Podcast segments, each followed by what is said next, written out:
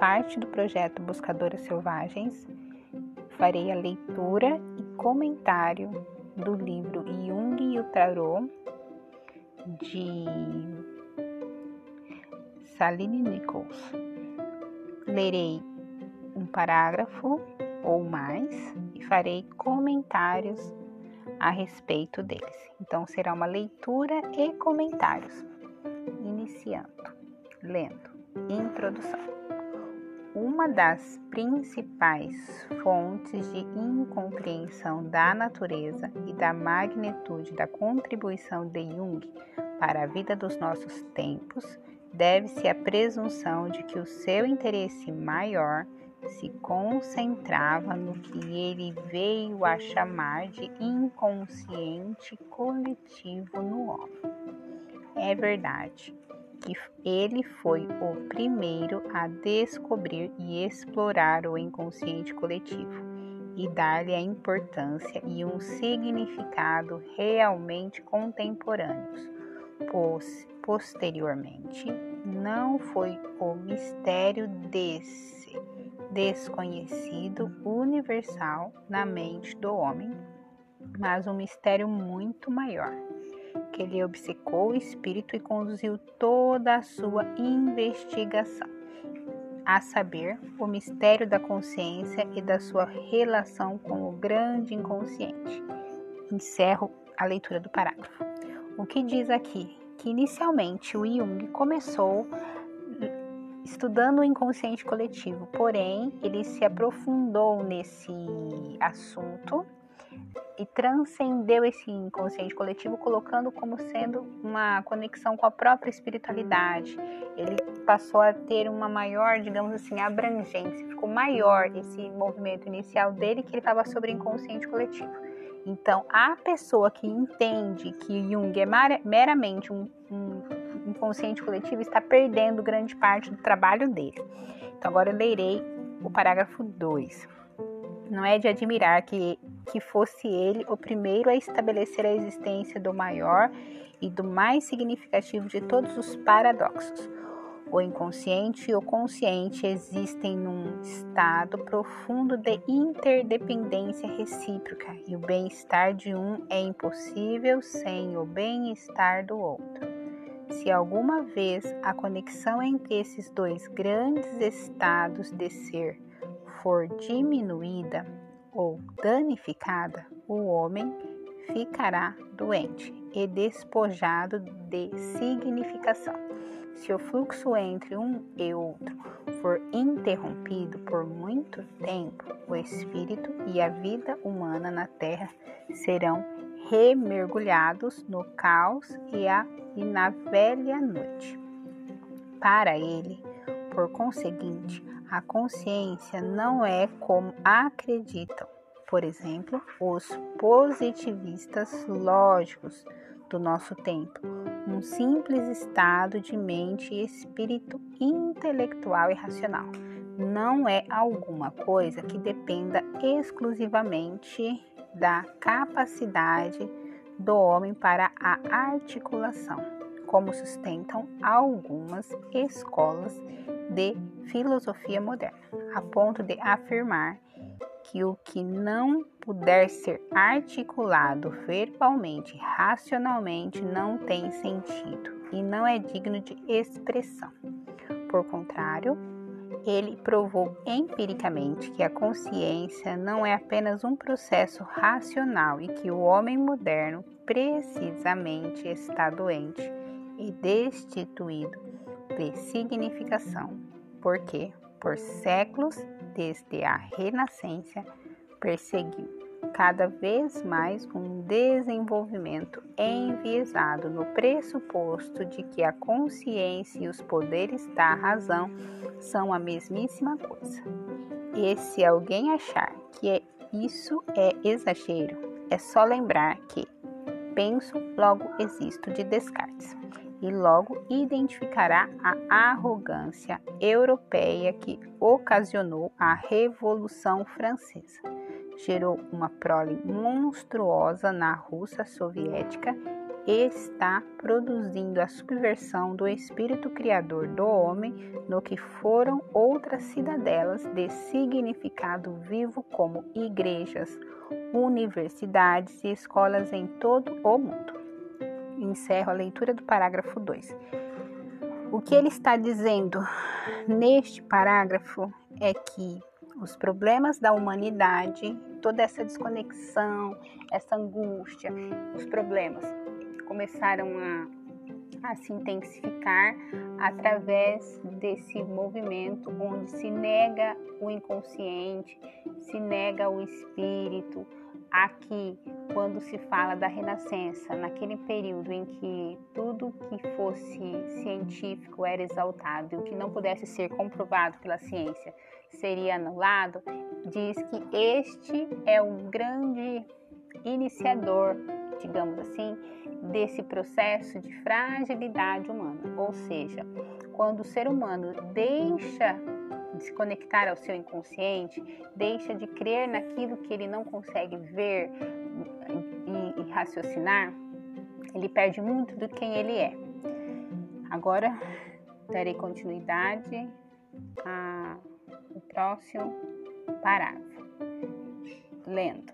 Jung apresentou provas extraídas do seu trabalho entre os chamados loucos e as centenas de pessoas neuróticas que lhe pediam uma resposta para os seus problemas, de que a maior parte das formas de insanidade e desorientação mental eram causadas por um estreitamento da consciência e de que quanto mais estreita e mais racionalmente localizada fosse a consciência do homem, tanto maior seria o perigo de hostilização das forças universais do inconsciente coletivo, a tal ponto que elas se levantariam, por assim dizer, em rebelião e esmagariam os últimos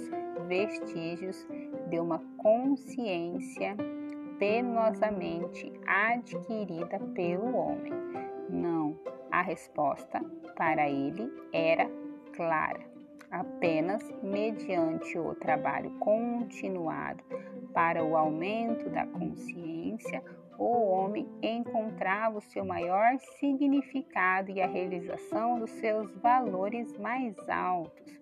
Ele estabeleceu para recolocá-lo em seu paradoxo nativo que a consciência é um sonho permanente e mais profundo do inconsciente e que até onde se pode traçar a história do espírito do homem até onde ele se desfaz do mito e da lenda, o inconsciente lutou incansavelmente para lograr uma consciência cada vez maior.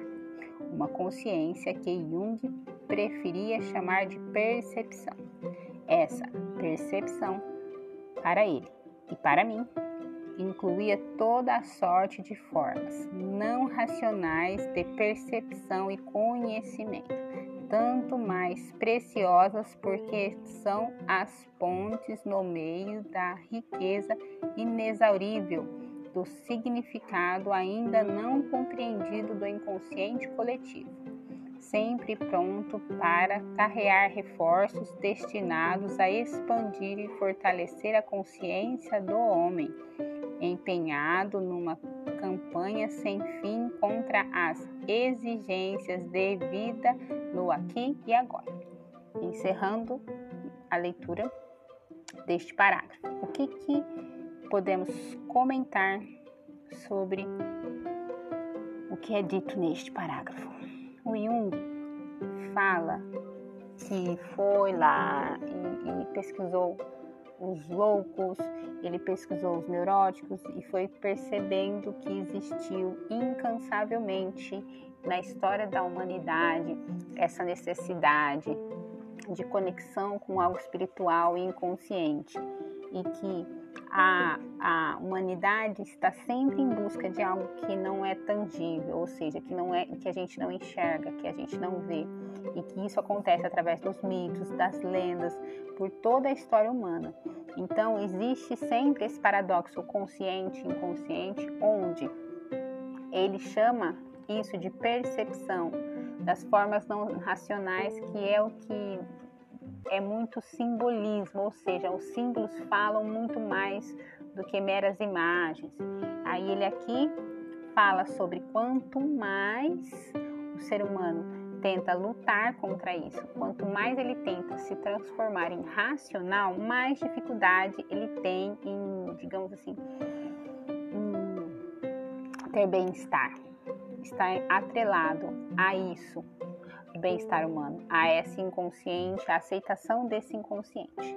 Lendo o próximo parágrafo agora. Esta talvez seja uma das suas mais importantes contribuições, contribuições para uma nova e significativa compreensão da natureza da consciência. Só poderia ser renovada e ampliada na medida em que a vida exigisse que ela fosse renovada e ampliada pela manutenção de suas linhas não racionais de comunicação com o inconsciente coletivo. Por esse motivo, Jung dava grande valor a todos os caminhos não racionais ao longo dos quais o homem tentara no passado explorar o mistério da vida e estimular o não conhecimento consciente do universo que se expandia à sua volta em novas áreas de ser e conhecer. Esta é a explicação do seu interesse, por exemplo, para a, pela astrologia e, e é também a explicação da significação do tarot. Ele reconheceu de pronto. Ah, desculpe. Aqui acaba o parágrafo, significação do tarot. Então, o que, que ele fala aqui? Ele, nesse parágrafo, ele fala sobre a necessidade de, ter essa manutenção do não racional, de ter esse conhecimento inconsciente do universo, de que é através disso que nós, seres humanos, nos expandiríamos a nossa consciência e que existe muitos significados em, em símbolos e afins e que ele foi buscar na astrologia e no tarô. Agora eu vou dar continuidade lendo o próximo parágrafo, lendo. Ele reconheceu de pronto, como o fez em muitos outros jogos e tentativas primordiais de adivinhação do invisível e do futuro, que o tarô tinha sua origem e antecipação nos padrões profundos do inconsciente coletivo, com acesso a potenciais de maior percepção, a disponibilização destes padrões. Era outra ponte não racional sobre o aparente divisor de águas entre o consciente e o inconsciente, para carrear noite e dia e que deve ser o crescente fluxo do movimento entre a escuridão e a luz. Encerrei o parágrafo explicando. Ele fala aqui que o Jung teve diversas tentativas de adivinhar, que ele passou um período da vida dele entre esse, essa busca pelo conhecimento do inconsciente, do consciente, e que através dele ele foi aprendendo, sendo que ele usa a luz e a escuridão aqui como sendo luz racional e escuridão o que nós não enxergamos, o nosso inconsciente. Lendo o próximo parágrafo em sua profunda investigação do tarô e em sua iluminada exege de seu padrão como tentativa autêntica de ampliação das possibilidades das percepções humanas, Sally Nichols, uma forma que me é preciso descrever de maneira tão sucinta, prestou imenso serviço à psicologia analítica. O livro dela nos enriquece e ajuda a compreender as terríveis responsabilidades que nos são impostas pela consciência. Além disso, ela faz em seu livro algumas coisas que as pessoas que professam reconhecer a grande obra levada a cabo por Jung tantas vezes deixam de fazer. Jung como pessoa profundamente intuitiva, foi compelido por sua visão demoníaca a não se demorar por muito tempo em nenhum aspecto particular da sua visão. Foram-lhe precisos tudo o que ele tinha de razão e o método cientista devoto que ele era para dar-lhe a vontade de permanecer o tempo suficiente com determinada fase do seu trabalho, a fim de que estabelecer-lhe empiricamente a validade. Mas feito isso, ele tinha, por assim dizer, de levantar acampamento e mandar a caravana da sua mente dirigir-se ao posto seguinte da jornada interminável. O seu espírito, como não podia deixar de ser, numa época tão exposta a perigos quanto a nossa, uma alma intuitiva exortou-o, era um espírito desesperadamente apressado. Em consequência disso, tudo que fez necessita de ampliação. E Sally Nichols, neste livro, prestou à psicologia junguiana e a quantos teriam de servi-la imenso serviço pelo modo em que ampliou a história e a compreensão do papel importante, fonte não racional da consciência.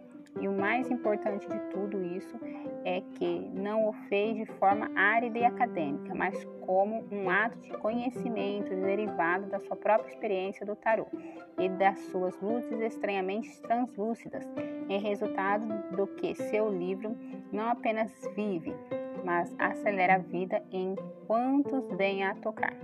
Escrito por Lawrence van der Post.